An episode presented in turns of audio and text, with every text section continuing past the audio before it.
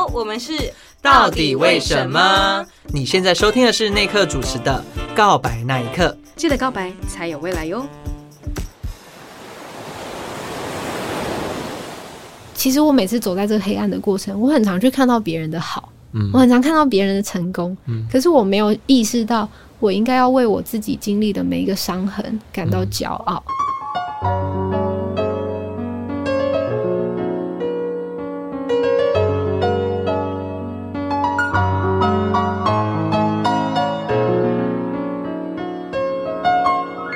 记得告白才有未来，欢迎收听《告白那一刻》。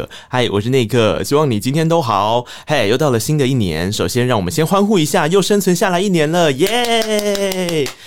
但我觉得有时候是这样，要看你对于生存的定义是什么了哈。有些人觉得呢是有呼吸就是生存，还有些人呢就必须要在跌跌撞撞之后找到生存的法则。在你想想你的生存法则是什么样之前，请容我用三分钟的时间来拨个小袋子，介绍今天的来宾出场。唱歌是我的职业，所以你把一个喜欢的东西当成职业的时候，这件事情一定没有你想象中的那么简单或单纯。回想大海的颜色，我竟然全部忘了。而天空的就十个里面，可能九个称赞你，一个是批评你的，你就会非常在意那一个批评的。学着如何去爱人，却让爱伤透了人。但是我一直都很努力的、有礼貌的，不要去得罪任何 任何人，好好的把我想要做的事情，呃，用最好的方式展现出来。这就是生存法则。第一张发完的隔一年，其实状态就不是那么习惯我的样子，然后可能也不是想象中的那样，所以那个那个状态是我站在台上唱歌的时候，嘴巴张开是发不出声音的。你在雨后找我。只我，我就开始回头过来想自己拥有的东西是什么。嗯，我一直觉得其实我是很没有资格自卑的人，因为我出生的环境跟很多人比起来我很幸福，但是我的没自信，我自己有一直在想到底是为什么会这样。某种程度，我觉得是因为我希望自己可以变得更好。嗯，对，但是我应该要再回头过来想，其实我有很多支持着我的歌迷朋友。你是我的宇宙。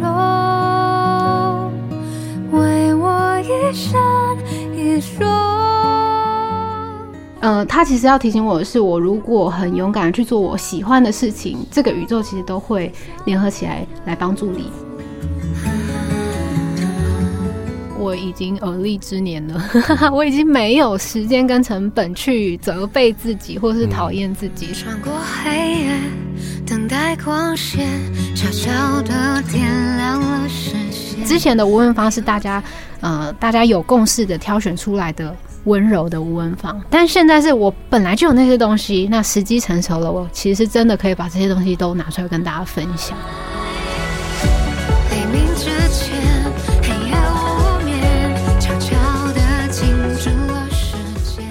我觉得人是怕失败啦，怕跌倒。嗯、可是其实某种程度，跌倒反而是你未来成长的养分。哎呀，好励志哦！嗯、但是我觉得是真的。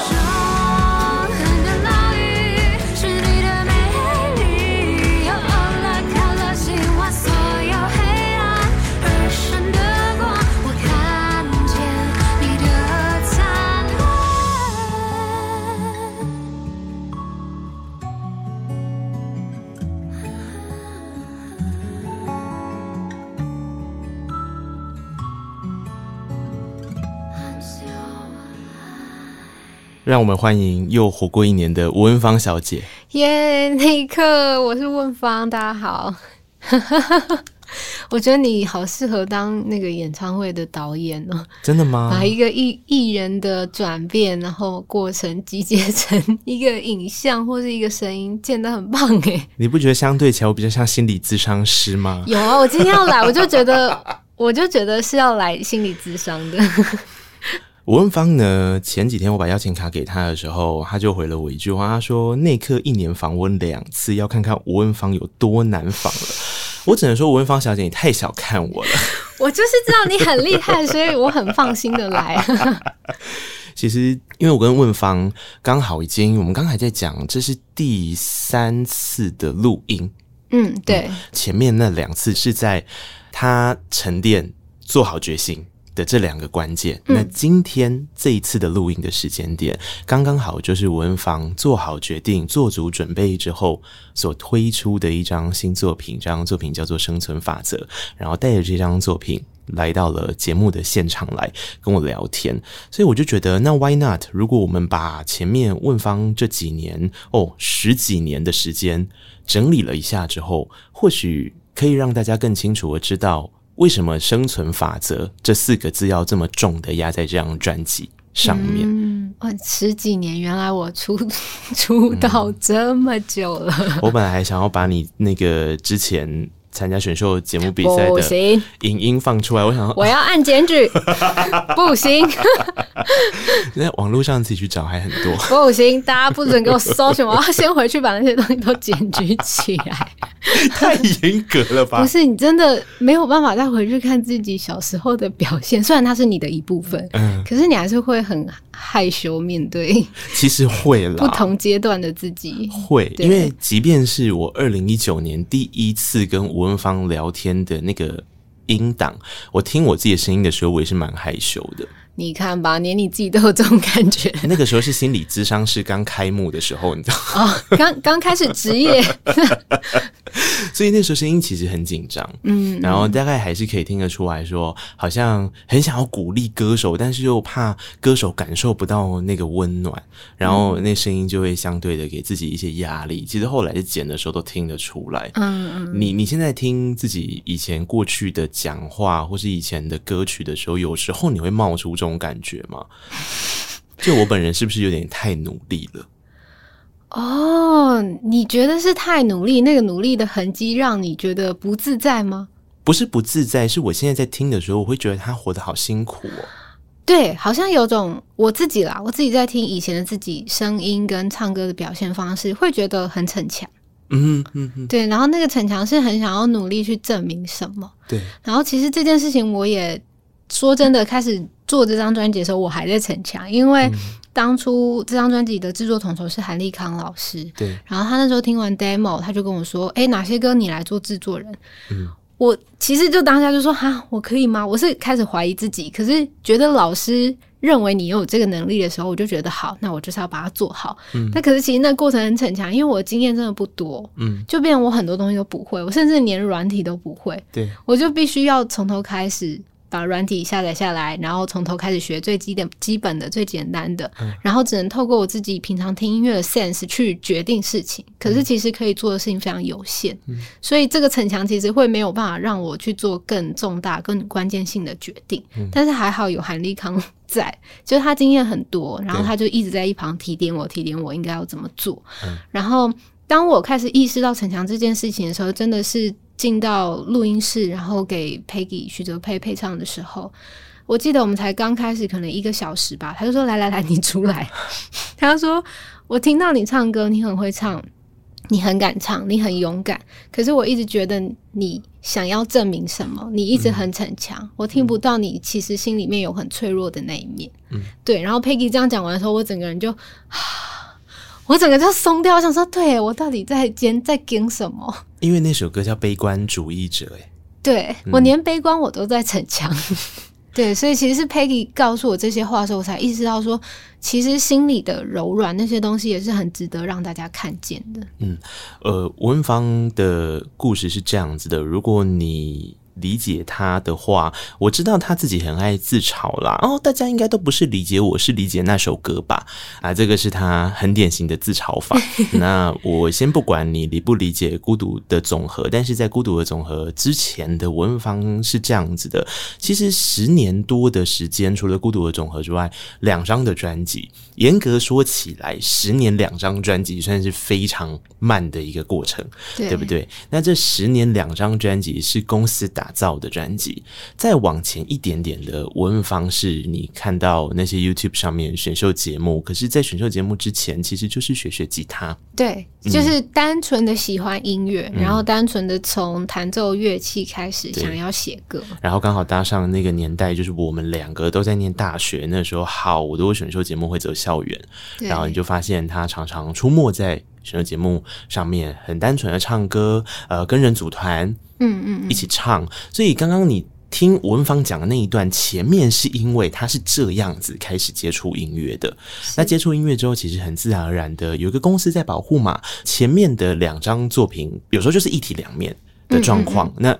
现在这一张生存法则，其实是问方离开了公司之后自己独立制作的一张专辑。那刚刚他讲到了专辑的总统筹是韩立康，韩立康要他做的一件事情是请他自己也加入制作的层面。这件事情，我觉得你一开始要不逞强，你根本没有办法接下来的，是不是？你会立刻拒绝他。嗯、呃，我其实当下就拒绝他。哦，你有拒绝是不是？我说，哎、欸，我没办法。嗯，但是他就觉得不行，这这是你自己的东西，嗯、然后你一定会有你自己的想法。嗯，所以他觉得反正没关系，他会在旁边帮助我。嗯，这样。嗯，嗯去年初访问吴文芳的时候，是他刚试出了。第一首单曲叫做《我没错》，可以回去听第四集那一集，还帮文芳庆生，嗯，刚好生日，呃、对，吓了他一跳。这样，那不管他去年这一段时间过得怎么样，最终就是交出了这张作品。因为我每次在私讯关心他的时候，他就会说什么啊，就只能这样啊，啊，就还是要继续、啊。我其实很厌世，就是对于朋友的关系，我说哦，很难做，那种唱片很累，嗯，嗯，好辛苦啊，我都用这种回复。所以，在今年的一开始，我要文芳自己回顾一下去年。请问你去年过得到底如何？其实虽然有疫情搅局，但是真的很充实。嗯，然后每一步都真的是你自己要亲自去做，包括其实这张专辑是募资而得来的，因为疫情的关系，呃，很多的宣传方式被打断了，很多的呃收入通告都被取消。就其实。经济的 支出啊，预算那些花费是非常可怕的。嗯，然后又觉得哦，现在这个时代真的太多发声的方式了。那我要怎么嗯、呃、让大家知道说我是很诚心诚意的想要做一个我想让更多人知道的专辑？嗯，所以就发起了，我们就在大概十月的时候发起了募资的这个活动。对，然后其实真的很感谢大家，因为。速度算是蛮快的，然后有六百多个朋友一起参与这个集资。嗯，音乐还没让大家听到的时候，大家就已经愿意支持了。嗯，所以我就觉得很感谢他们了。对，我觉得募资这件事情真的很辛苦，因为那一阵子的吴文芳，我都是怎么看到他的呢？就是脸书的触及率是这样子的，就是如果。一个艺人被 take 了，然后他有回的时候，基本上追踪他的人就很容易看到他回。吴文芳那时候多劳心劳力啊！哦，那个情感劳动之强，那一篇主文可能是这样：什么呃，你你看过你最爱的艺人，对，或者你看过最美的艺人之类的，然后就会有人就刚好艾特吴文芳了，也不知道他是不是他 say 的，但就是有人不是我 say，哎，对吴文芳，然后吴文芳就在底下说：“太好了，谢谢你的称赞。不过现在你这样提了，我最近的专辑正在进行募资。”对。我就我真的是自己开始做专辑，我只能用这种一步一脚印的方式让大家知道我正在做这件事情，因为我想不到更直接的方法。嗯，对。而且那个时间是疫情，然后疫情之后，其实所有的音乐作品都会在那个时候。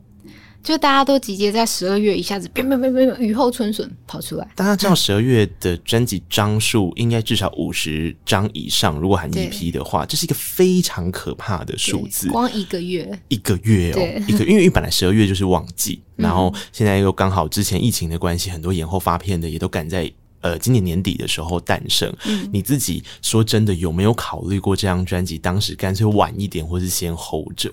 有那个时候，团队我们音乐做的都差不多，大家听完一轮之后觉得很棒，可是宣传怎么办？对呀，就是我们这一年有的时间不多了，而且要挤到年底，肯定会有很多人想要抢时间在这时候发出来，然后又加上我们觉得好像宣传上面的预算，嗯，好像还可以再更足够一点，要不要问方你再多去努力摇一下屁股，赚个钱，多唱一点商演。就这种概念。所以那时候企划啊、宣传就是说要不要明年再发，然后就也试试看写补助什么的。哎、嗯，可是我就觉得。但是我们既然想要讲的是生存法则，对，那我们就是刚好遇到疫情啊，生存法则不是就是最应景的吗？对啊，是啊，对啊，啊所以我就觉得不行不行，我们就是今年发。嗯，嗯我觉得这时候吴文芳的内心也是要延后发，还是别人延后发，才不是我呢？哎、欸，我就是这种想法，我还不认识你吗？因为其实文芳是一个很有冲劲的人，那我有时候在冲劲里面看到的事情是，他对于一件事情真的很热情跟热爱，然后这种热其实是他某一种程度的动能啦。那他也是文芳这一个人，在他的这几年的很辛苦、很辛苦的那一些阶段的时候的一个保护色。嗯，然后这个保护色，呃，你你可以说感谢这样的保护色吧，因为他带领他走到了现在，有那个能量再去自己独立制作出、完成出一张生存法则。可他或许也会带着一个双面性，就像我们刚刚讲的那个在逞强的过程，其实有些时候也是一个不断的叩问自己。你那个时候离开公司之后，你的第一关叩问，应该就是那我下一关到底要不要给公司发，还是我自己发，对不对？对对，而且会不断自我检讨的那些拉扯，最后长成这样的过程是为什么呢？我觉得这个虽然我一直在讲说，我好像没有很相信算命啊、星座这件事情，但我真的想讲。这个冲动要归于母羊座的功劳，母羊座就是冲冲冲，嗯、先做再说。我真的觉得庆幸我有这个冲动。嗯、我那时候就想说，我才刚结束一段合约的关系，那接下来我还要再去接受另外一段合约关系，然后有不一样的制约方式吗？我要这样做吗？嗯、我就觉得。如果我要花时间想这个，倒不如我先把时间把音乐整理出来。对，我先着手把音乐的制作物先开始做了再说。嗯、那接下来我想要找谁来投资，或是找谁发行，这个我们之后再说好了。我先来把 把精力放在音乐上面。所以那时候心态是这样。可是那个时候你要把心力放在音乐上面，你等于要自己花劳动力气去找所有的制作 team。对对。这个，因为就我所知，这件事情应该会是一个从公司离开开始做独立制作的人最鬼打墙，或者是最劳心的第一关，就是你的 team 到底要怎么组合而成？第一关其实是找了韩立康老师，嗯，然后那时候是先给他听所有的 demo，嗯，就是问老师说：“老师，如果是我今年想要做这些歌，然后你自己听了，你觉得有没有想法？你愿不愿意帮助我？甚至是在歌的。”风格上面我们定出来，然后想要找哪一个制作人，老师你有没有想法？嗯、其实老师我真的要很谢谢他，其实是很欣赏我的音乐，因为他听完就马上就觉得我就是要帮你做，嗯，然后我对哪些歌什么样的曲风想找哪个制作人，他都非常有想法啊。对，所以要很感谢韩立康老师啊，就是很多的制作人像呃韩立康老师帮我找了 The Crane，然后也找了徐皮，然后还有找了。哦，Peggy 是我去找的，嗯，因为我很早之前有给 Peggy 催眠过。啊，然后就一直很喜欢，我就就是不知道，就很喜欢 Peggy 的才华，所以有去装熟偷加人家脸书，啊、对，所以 Peggy 是我主动鼓起勇气去找他，对，然后就是其他音乐的后置的，嗯，mixing 啊，或是 mastering 都是韩立康老师那边帮我找齐的，嗯、对，所以功劳上面真的要很谢谢韩立康老师，嗯，对。嗯你给 Peggy 催眠的时候有看到海洋吗？有，嗯，一次是，诶，我我有跟你聊过吗？因为小球看到的是森林，然后我看到的也是海洋。啊，你有去给 Peggy？我没有给 Peggy 催眠，我们两个指 指的是催眠这件事情。哦，催眠这件事情，对对对，因为催眠这件事情给大家一个想象，就是催眠其实就是你都闭着眼睛嘛，你基本上都是在脑袋里面的画面，它会一直要你有一个一个一个一个的画面，嗯，出来，不管哪一套啦，多多少少都是这样。然后我不知道 Peggy 的，但是我是那个 ending 的时候，他会要我停在一个画面，你觉得 OK 了，这一场就结束了。哦，oh, 小球的也是，嗯、我们是不同的的人催眠的，然后我们的人都是最后停在我刚刚讲的一个在森林，嗯，然后我是在那个海边，嗯。的木栈道上。我是某一世的时候，因为 Peggy 是带我看了不同的啊，好像看了三世吧，对对对，啊、然后其中某一世是看到海洋，嗯，它其实我觉得有点像是想象力的引导。对，他跟我说很多东西，你只要有看到你就讲出来，他可能是没有逻辑性的。对，所以我就说哦，我看到一片海洋，可是我海洋前面有一大片玻璃。嗯，对，就是一个玻璃卡住我，然后我现在不知道我要怎么办。啊、可是我看到一只大金鱼，那只、啊、大金鱼一直跟我说：“你跳过来，你跳过来，我带你去更大的世界玩。”啊，对。然后佩仪就说：“那你看看你的脚，你你觉得你可能是什么样的生物？”啊，我就说我是弹涂鱼。嗯因为我看到我就是好像很有弹性的那个哦，所以你是弹涂鱼？我觉得我应该是弹涂鱼，因为他这就是一样。我的睡眠是叫我看我的脚的时候，我看我就我的，我就跟他说呃我的脚啊，然后他就 真的，我就我的脚，然后他就说哦，那你你附近有没有有没有人或其他动物？我说哦，有一只猫。嗯，对对对，因为有时候是自己有一个自己的动能，有的时候是要别人或是别种动物帮助你，对，到你刚刚讲的那一种，不管是引导你到下一个场地去，或者是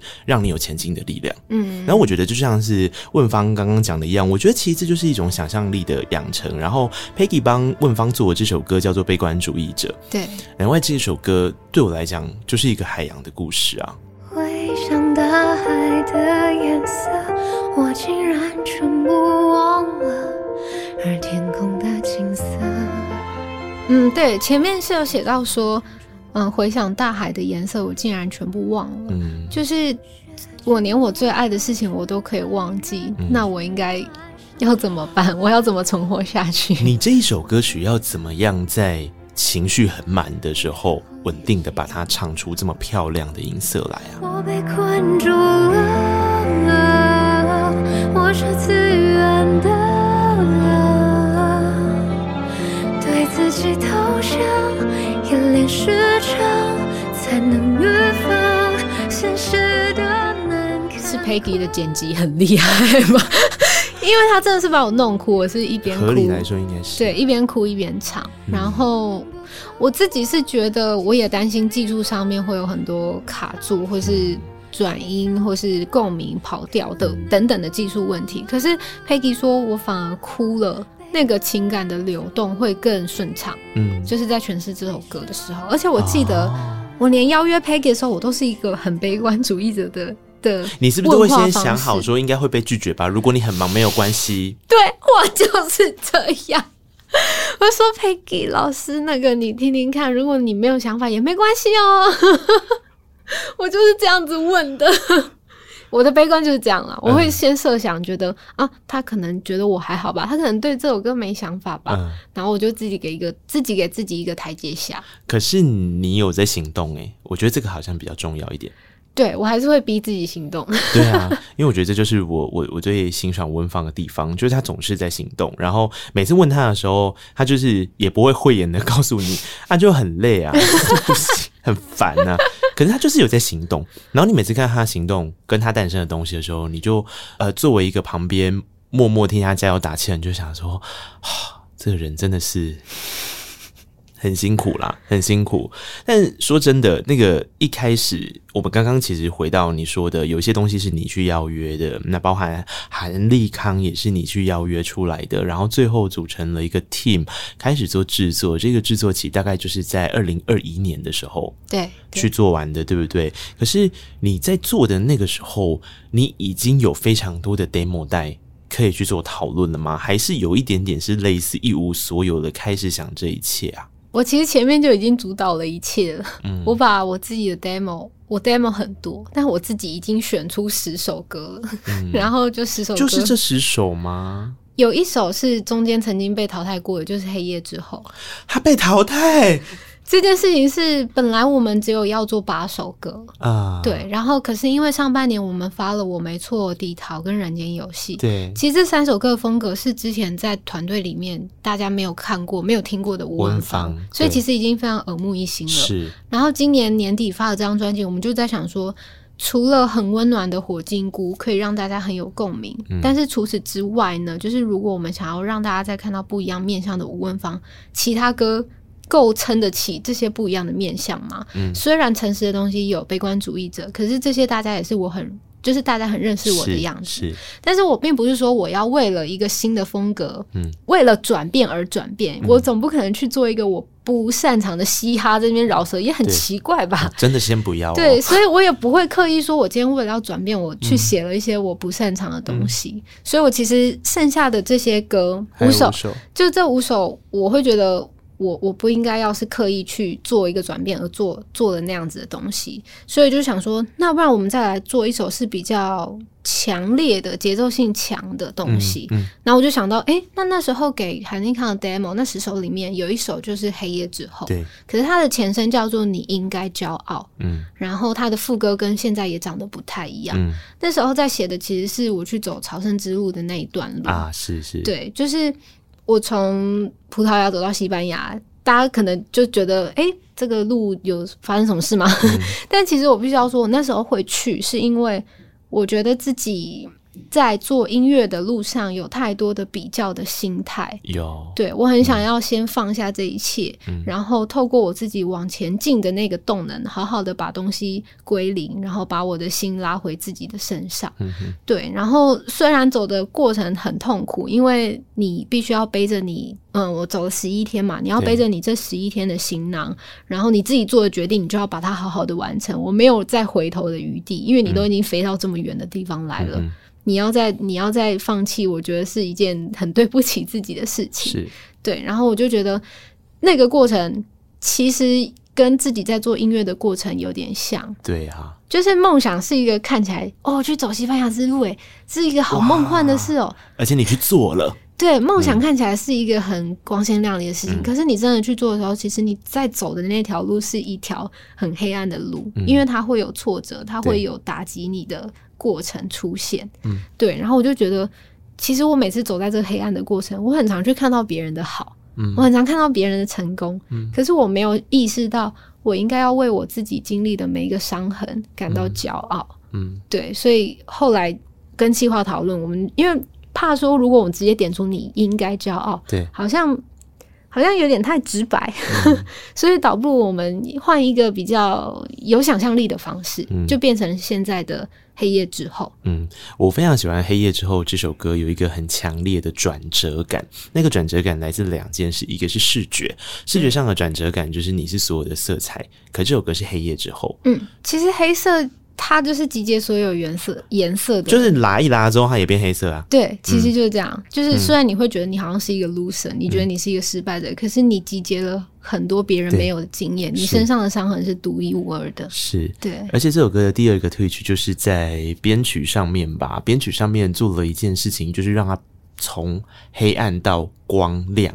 的那个过程，嗯、因为节奏上面，然后器乐的丰富度再加进来的那个方面，然后我觉得很像是在看北欧的极光。嗯，嗯，嗯，然后我知道问方很喜欢的一些歌手或者是音色上面，其实也都跟他们这种，比方说北欧的歌手很像的这些方法。然后我就觉得，哦，天哪，的确是会看到光亮的感觉。但是光亮背后，就如同问方跟你说的一样，当你。照到光的时候，你发现你自己彩色的时候，你要知道黑暗跟彩色其实是一体两面的事情。嗯，对啊，而且我必须要说，我在这首歌里面还加了一段古调。嗯，这个古调是呃古伦美亚，就是日治时期那时候的唱片公司。我知道纯纯的，对不对？对，里面有一首、嗯、呃，我那时候是听到《夜开花》这首歌，然后我一直觉得《夜开花》跟我想要讲的黑夜之后迎来的光，嗯，就是其实还蛮相呼应的。虽然我找不到《夜开花》的歌词，嗯，也不知道他在讲什么，但是我就觉得。其实像现在大家就很流行嘻哈，很流行 R&B，我就一直在想说，那我自己文化的音乐是什么？嗯，所以我那时候就想说，那不然这首歌。我们就是在里面加了一段夜开花的旋律，这样，嗯嗯，嗯，黑夜之后是整张专辑的开门歌，然后这首歌的样子跟形态，问方刚刚用一个还蛮清楚的方式让你去理解。可是这整张专辑并不叫做黑夜之后，这整张专辑叫做生存法则。那听完之后，我去参加了专辑的演唱会，然后在演唱会上呢，问方讲出了一段生存法则的故事，是他理解了一个推石头的人，那个人。叫做薛西弗斯。后来我开始喜欢走路回家，因为能独自听懂一首歌的时间变得长。当我听完薛西佛斯的故事之后，我说哦，哎，这个跟文芳的风格好像哦。文芳就是一个人生会一直不断的觉得我好荒谬的一个人哎。然后其实薛西佛斯的概念背后其实是就是卡缪的那个荒谬这件事情嘛，对，不对？薛西佛斯实际是。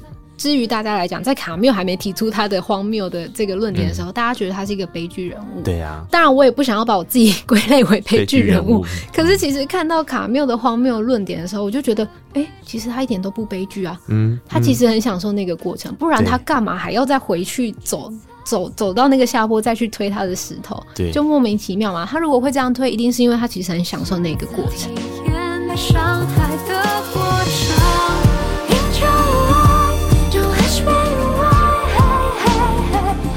对，我跟大家简单的讲一下，薛西佛斯，反正他就是一个被惩罚的人，他被希腊众神惩罚，然后他惩罚了一件事情，就是他日复一日在推着那个巨大的石头，推到山上之后，呜，就是就是他们两个又回到了原点，然后他们两个是指薛西佛斯 and 石头，对，然后再继续往上推，再回来，再往上推，再回来。那刚刚讲的那个荒谬这件事情，在卡缪的说法里面，他就是觉得说，可是其实他没有办法改变这个既定的事实，对，但他可以转变自己的心情。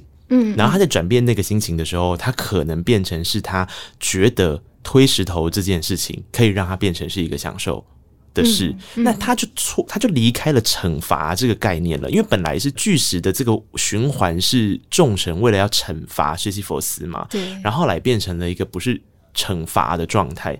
他的那个心态改变了之后，整个状态就改变。所以，即便你在日复一日的做着你很不喜欢的劳动，或者是你有时候你在劳动的过程忘记了，暂时忘记了那个目的跟目标是什么时候，你可能在念头上面还是要稍微做一些转换。嗯，感觉发现哈，这一切也太荒谬了吧？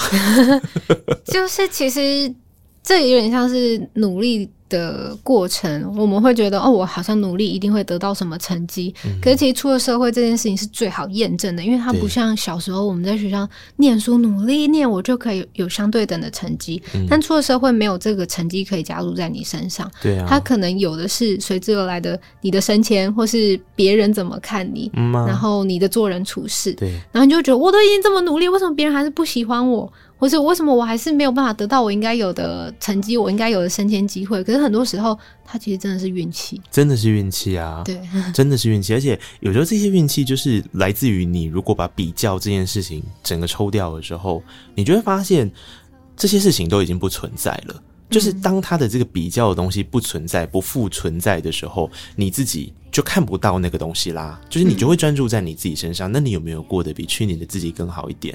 然后你有没有自己再更进步一点点？然后你有没有觉得天哪，我也美的太荒谬了吧？为什么我左右脸都一样好看？文芳就是这样讲的、啊，然后就是天啊，我也太强了吧！这个吉他怎么那么好？那个拍板怎么拍的那么好？我就是有自信。就是我的意思是，我我我们今天不是说我们是最强的吗？因为最强这件事情就会变成是一个比较啊。对。对，但是如果我们把这个比较抽掉的时候，那个荒谬其实它意味着，或者它提醒你的事情，是你端看自己的时候，好像就会变得比较专心在。你自己现在当下的样子，对，然后跟感受，所以啊，我们如果听《生存法则》这一首歌的话，你就会听到这是整张专辑的最后一首，对。然后这首歌里面呢，就有点像是整段的循环之后，最后悟出来的一个道理吧，对不对？对，整段专辑最后想要留给大家的，就是那些比较真的是多余的，就是你可能可以试着，呃，对很多的结果。以一种很轻松的态度去面对它，或者你已经可以开始学会自嘲了，就像我一样。嗯、然后，嗯、呃，我觉得当你意识到这些的时候，你好像会变得比较可以享受每一件事情，或是每一件你在乎的人事物。嗯，这首歌是文芳填词谱曲的歌，然后我喜欢文芳开场的第一句话就好有画面哦。他说：“后来我开始喜欢走路回家，因为能独自听懂一首歌的时间变得长。”嗯，你真的也都这样做吗？嗯，我真的很烦的时候，我就会选择走路回家。而且听得懂一首歌的时间，也是需要你前面的那些挫折，或是整个社会给你的塑形你的样子。问方这首歌曲是用笑着去唱的。嗯，我们先来听这首《生存法则》，再继续跟问方聊天。这就是生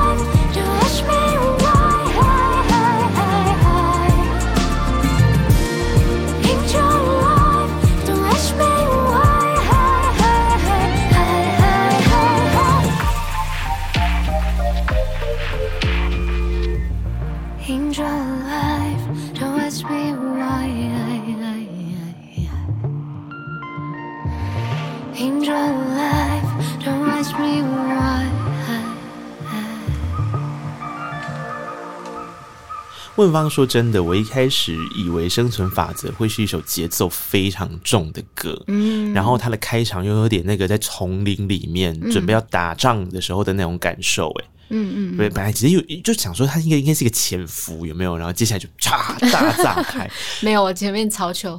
后来我开始喜欢走路回家。对对，你拿我怎样？对，这就是最后悟出来的关键，是不是？那个打仗最后都会归于你自己的心，因为这个社会的种种因素可能会把你塑形成一个有可能是讨好别人的人，嗯、有可能是一个高高在上、骄傲的人，但他也可能同时是。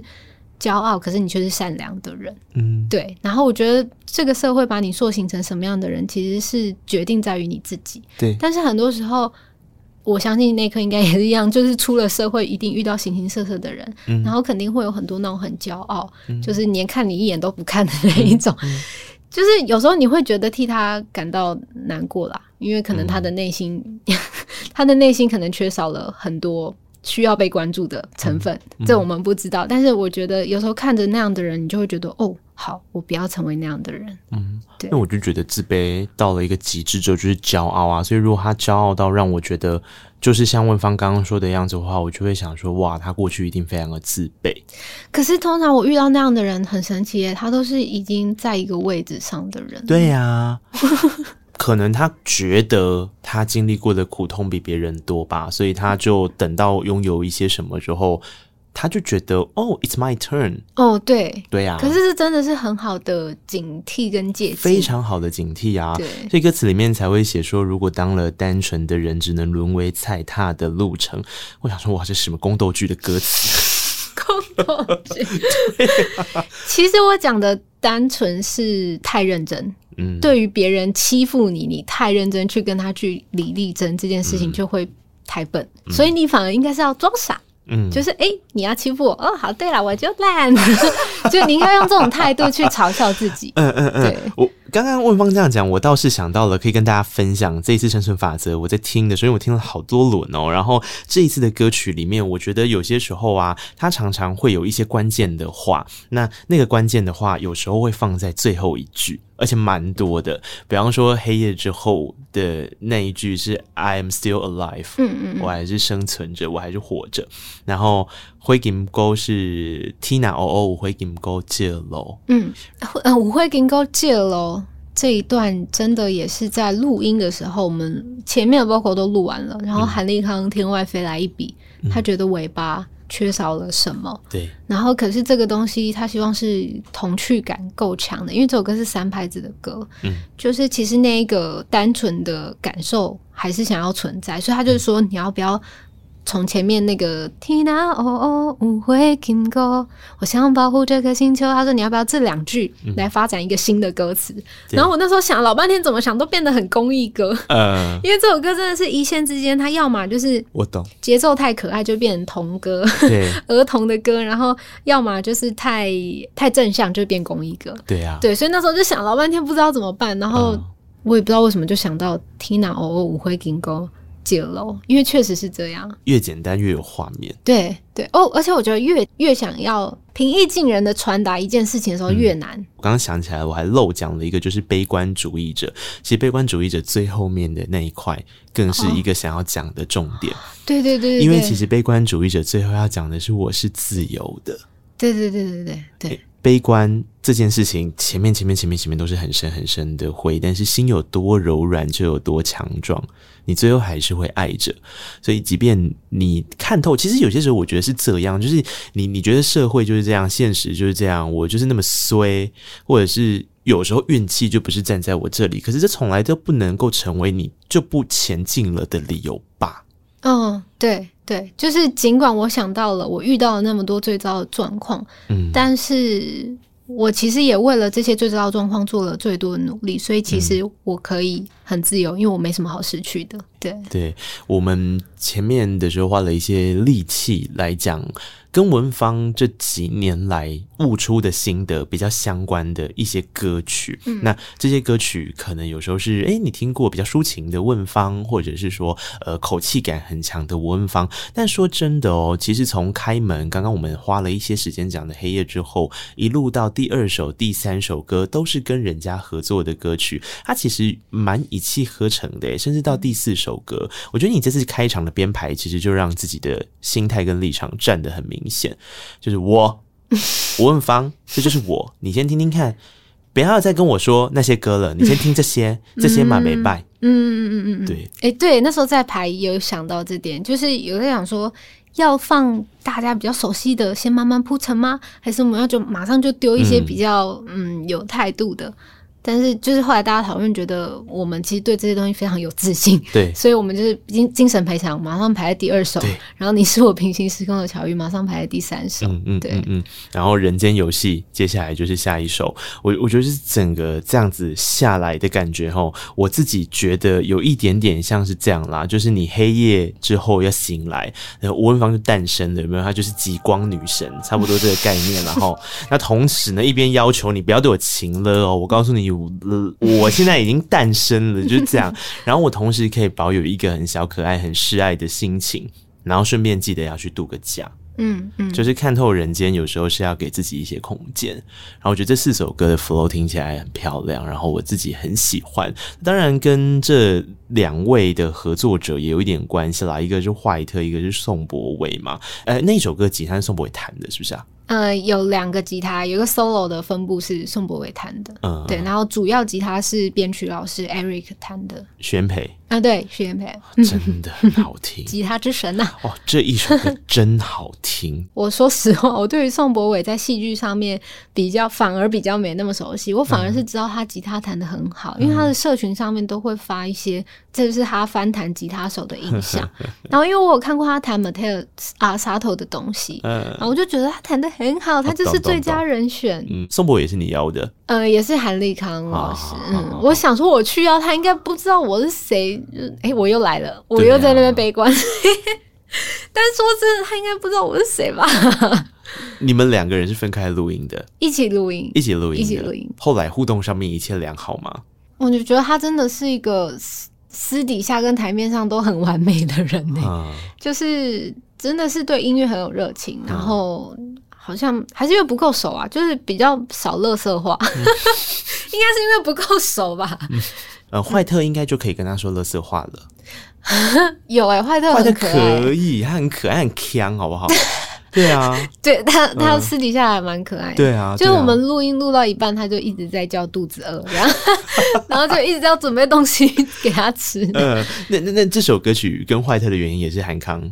哦，没有，这是我自己主动提的。嗯，就是嗯，我之前是听他那张《卡走》那张专辑，然后那时候他还没有奖项，什么都还没有。我发誓，我真的是很喜欢他的声音跟 vocal，嗯。可是通常会找他合作，可能就会觉得想要是比较 lo-fi、lo-fi 音色的东西。然后，但是那时候想找他，其实纯粹是因为我跟他声音反差太大了。对，我其实正要问这一题。就是要反差大，我觉得才适合找女生。哦。如果我今天找了一个女生跟我一样频率很像，那不就听起来就没没意思？对，嗯，所以我就想说，我就是要找一个反差很大的，然后来诠释所谓情绪勒索这件事情。对，因为有的小孩其实对于这件事情可以很轻松的看，就觉得，嗯，啊，我就想做我的，你管我。可是如果像我的话，我就会因为太在意家人的感受，嗯，我就会觉得。啊，那怎么办？我妈这么在意，那我要怎么怎么应付我妈？我要怎么回复我妈？对，我就会很在意，就会比较紧绷。所以我就想说，那我就找一个声音是觉得阿伯利喜欢做那种态度。哎、欸、哎、欸，是哎、欸，对，所以坏特来诠释其实是最适合的，而且他一直有唱着一句 hook、哦、我只是想喘口气。对对对对，他其实就超松的。嗯，对啊，我就觉得哎、欸，他声音是最棒的人选。嗯，对，哎、欸，是呢，你没有这样想，我还没想到有这个情境，哎，对啊，的确是因为重点应该是在随便你，对，情了要治愈他最高的方法跟守则就是随便他，对，就你越跟他陷入那个情境里面的时候，你就是被勒索的更喘不过气。就是专辑一直在讲，太认真的人就输了。哼，对。所以这首歌曲是我自己在听的时候，我就觉得很好听的一首歌，而且吴文芳其实。真假音转换在这首歌里面转的都很漂亮啦，但是他就会说他假音就是很好听啊，对哦，他假音真的很好听哦，谢谢。因为因为很少有人假音的力道可以这么强这么绵延的哦，啊、哦、真的，坏特出来身上就要带着雾气嘛，你懂意思吗？啊、就是他他周边就会有雾的感觉，嗯，那吴文芳的声音跟他反差这么大，怎么样去做一个结合？我觉得就是因为问方的假音非常的强，可是其实这。这个我们在录音过程也受到很大的挑战，因为一开始录的时候是贺贺是制作人嘛，所以他帮我们配唱。然后其实，嗯、呃，坏特就很忠于他的声音，就是录完就很 OK。因为那也是你们找他的原因啊。对对对。嗯、可是我录的时候，其实有太多问题是卡在我会很紧绷，然后所以我们。第一次在录音室录的那个 tag，我后来全部打掉，我就跟是哦，对，怎么讲，很像是我的 vocal 想要去找坏特吵架的那种感觉，就有点两人的 vocal 搭不太起来，对，所以后来我就跟韩立康老师说。老师，你可以帮我重录吗？就是你可以帮我配唱吗？嗯、所以后来我们韩立康又跳下来，本来制作人是是贺，对，但后来韩立康就觉得哦好，不然他来下来一起来参与制作，哦、所以我们又重新录了我的 vocal。呵呵然后因为韩立康他真的是在轻重还有强跟松的掌握度，他蛮会。指令下的很精准，他怎么下指令啊？他跟 Peggy 非常不一样，他比较技术派。对，他很确定这一句哪一些字他想要松，哪一些字可以用假音。我懂，他很精准。嗯、对，然后其实速度也算蛮快。嗯、然后 Peggy 就比较是情感的引导。是对，所以两个是非常不一样的流派。嗯，我们现在来听一小段有关于这首《情了治愈他的主题曲，叫做《精神赔偿》。是 missing，精神被抽干，谁藏在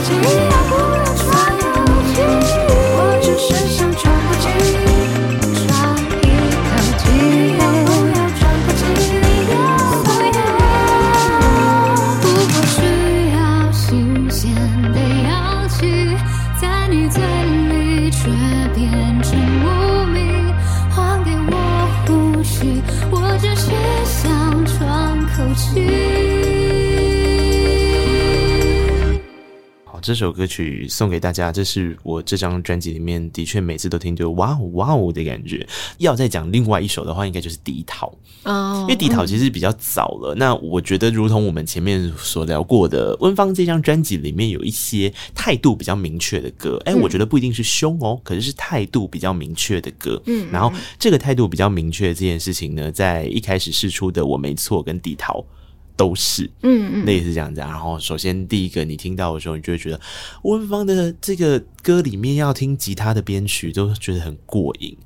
只要开始有吉他的声音出现的时候，就会天哪，哦哦哦！但这件事情，吉他编曲这件事情也很挣扎，因为说真的。嗯，也许每个音乐人有自己擅长的风格，然后可是其实顺应着潮流，顺应着时代，可能又有不一样流行的音乐的取向。嗯，然后我在做这张专辑的时候，也会很担心啊，现在已经不流行吉他英雄了，哎、现在已经不流行吉他编曲了。那我还要文强点的供哎哦，真的、哦，他也他也常常陷入这样的挣扎。你看我们这些民谣歌手，哎，练吉他是一件很需要下苦功的事情。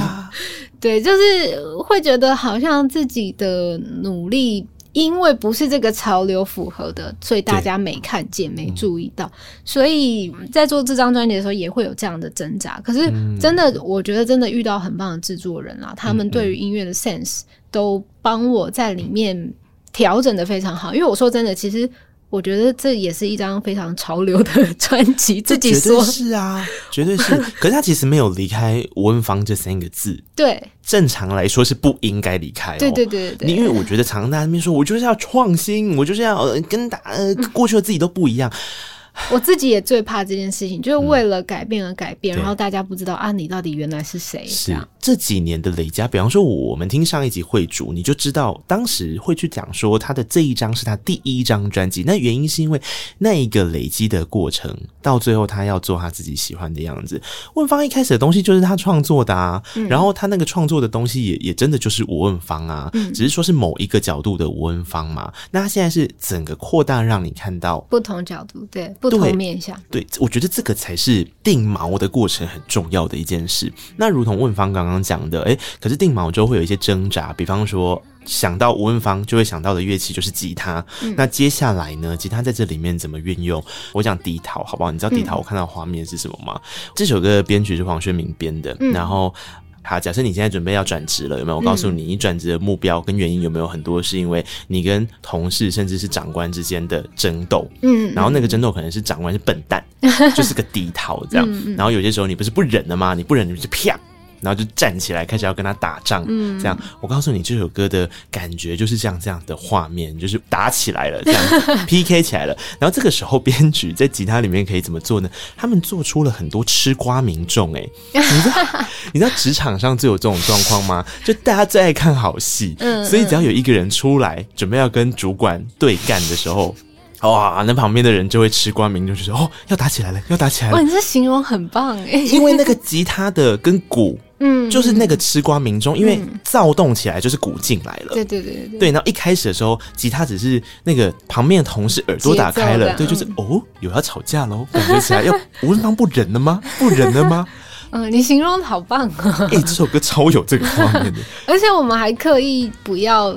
就是理所当然的，可能在在 bridge 的时候加了什么电吉他的 solo，、嗯、我们就刻意没有这样用，我们反而是加了电贝斯的 solo，对，而且后面啊，就是。有一个集体造反的地方，就鼓啪啪啪啪啪，对，然后人声开始叠嘛，嗯嗯，对，对开始叠和声进来的时候，我就哦，这是要集体造反了吗？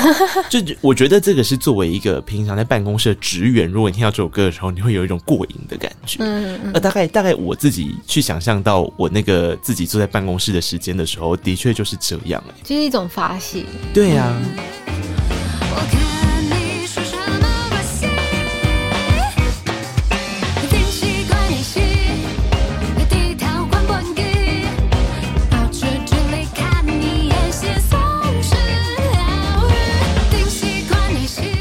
而且问方，我觉得我看你耍什么把戏，那边你唱的很帅呢。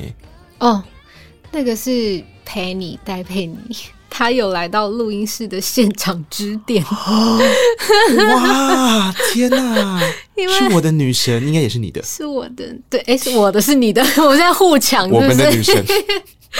对，因为那时候。Oh 找薛明老师对啦，对做的时候，他是佛跳墙的吉他手。然后那时候我就跟老师说：“老师，那个配唱的时候有可能找佩妮姐来帮忙吗？”很敢开口哎，我反。但是我有说，如果不方便就算了，没关系，有奖有机会嘛。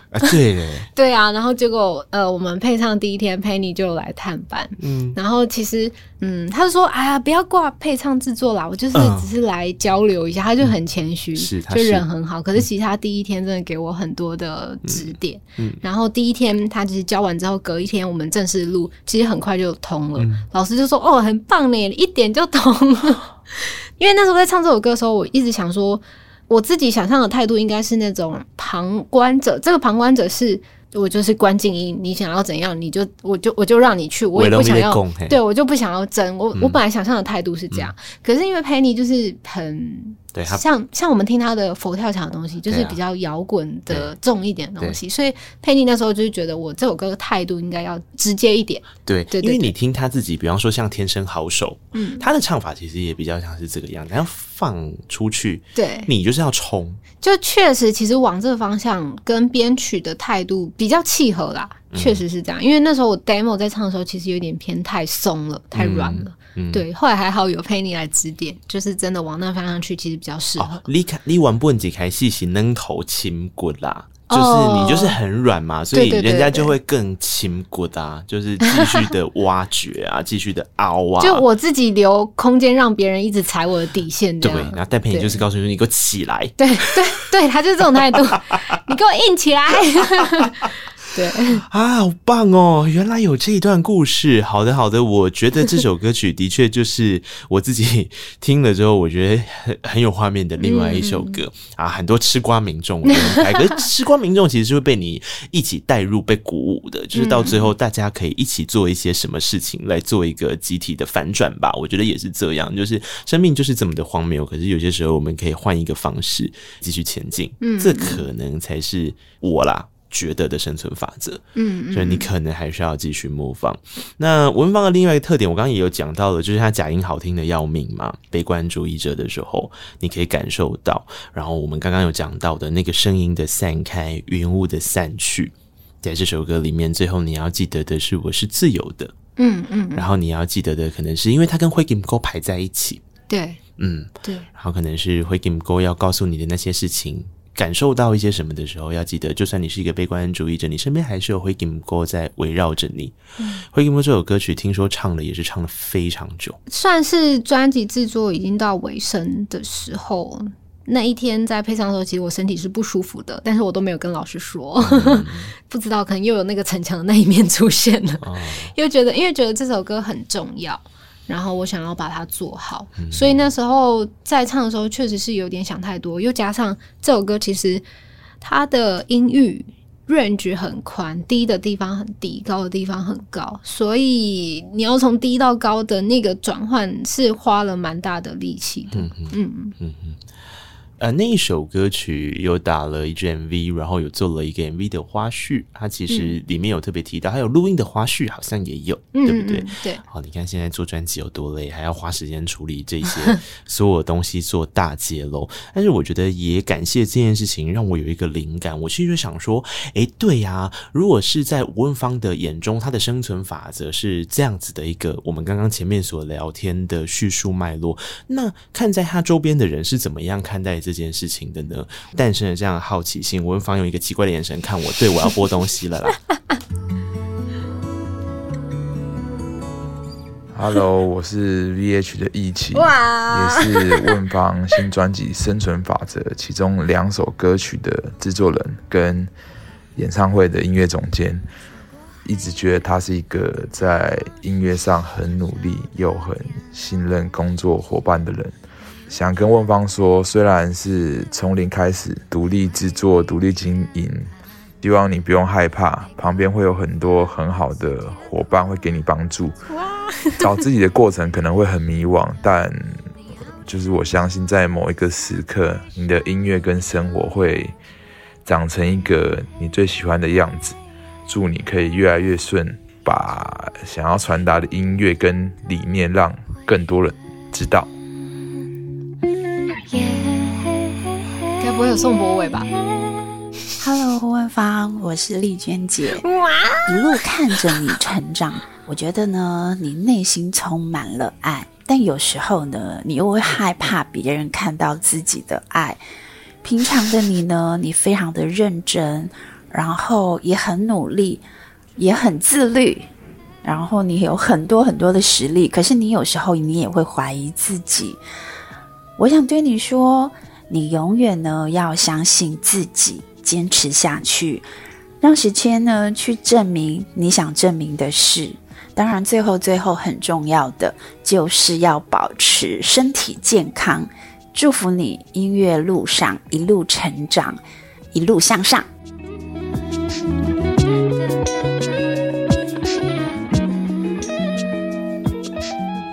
那后面这吉他好好听。博伟，不好意思，没有博伟啊，失望个头啊！但还是很感动啊！我想说，今天来那个又会有什么惊喜？你刚刚有没有一度想说，可能只有前面那个就没了？对，我刚刚也想说，哦，前面这个我就觉得蛮感动的，但这个很感动哎，经纪人跟一起林一起，你的两个心灵导师啦。对，因为林一起真的是哇。真的是今年开始制作，尤其是第一首歌我没错的时候，嗯、他真的给了很多鼓励，然后那个鼓励已经多到我想说，现在你是股东吗？你怎么对我这么好？嗯、就是他，他鼓励我去做。自己弹吉他，自己编，自己录。我没有想过我可以这样做，因为说真的，我的吉他技术，我真的，你要以吉他手来讲，真的不及那些非常专业的老师。你真的太谦虚了。我是说真的，就厉害的人真的大有人在，可以帮我省很多时间，可以帮我丢出很多很棒 idea 的人大有人在，就是真的不需要我自己去做。可是，可是一起真的，他一直觉得。这东西是我自己做出来的，我也有这样的能力，我应该要试着自己去做，因为这件事情才是真的从你身上发出来的声音。嗯，对。然后就是一起一直这样鼓励，让我觉得哦，好了好了，我可以，我可以，我应该可以，就真的做出来，就才证明说哦，原来我真的可以诶。嗯，就是一起一直在透过他的鼓励，然后我真的去做了，然后也证明自己证明给自己看，说我这件事情是做得到的。嗯，所以到了第二首歌找一起制作的《黑夜》之后。我才真的很有信心，觉得一起跟我说，你就自己编，就哦好，来我自己编，嗯，我就真的有那样的信心，觉得我可以去做这件事情。嗯、对，他好像教练哦，就你知道有一种教练是这样啊，就是我一直觉得最成功的教练或是呃教导者，重点应该是在让这一个他被教导的对象相信自己是有这个能力的。嗯嗯嗯，手法是什么？各有自己擅长的方法嘛。对对对，但最终的关键应该是要让你学会相信你自己是做得到这件事情的。对，方法每个人不一样。然后我觉得一起他不是那种晋级的鼓手的那种教练，嗯、就是很凶的那种。他是他是鼓励你的。然后我觉得跟我自己的成长背景也有很大关系，因为。像我的父母亲，他们对于我的期望，他们都会用有点酸的方式，或是刁的方式。嗯、就你会觉得，你到底是要鼓励我，还是你是你是想要跟我说什么？我不懂你到底想要跟我表达什么。哦，你是说他们会跟你说是哈哈达阿内哦？对，就类似这种，嗯、然后或者是听到你的歌，就觉得啊，我觉得哪里还可以再更怎么样，再更怎么样？那这么还好吧？这样。可是他就连一句称赞的话都。都很吝啬给你，然后你就会觉得到底是有没有爱？嗯、我到底能不能从你们身身上得到一点爱的那种感觉？所以，当音乐的伙伴给你这样的支持的时候，他是很正面的在给你支持的时候，你就会觉得，嗯、好啦，我我是可以有这样的能力，我应该要更看得起我自己。嗯，对。可是爸妈应该是用另一种方式吧？因为我觉得南部的爸妈都是这样，对他们都没有办法直接跟你说你很棒。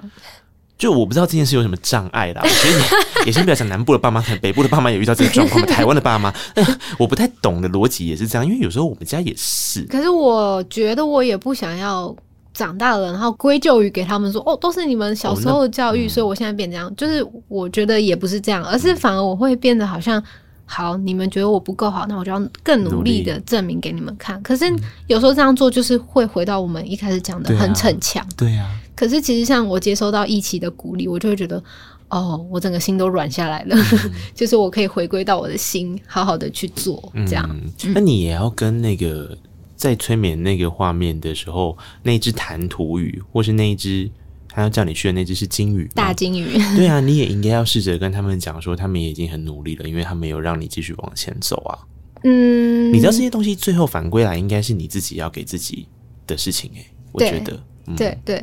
那个画面其实也是一种投射啦，对呀、啊，就是那时候 Peggy 也有说，我透过这些画面，我有没有办法映照在我的生命当中？嗯、你觉得他是你的生命中出现的哪一个人？嗯，或是是不是曾经鼓励过你的人？嗯，然后让你离开那个玻璃里面的那个小世界？嗯，对，嗯，如果是我的话，我可能会跟 Peggy 说，那我是不是也应该要谢谢那个玻璃？哦。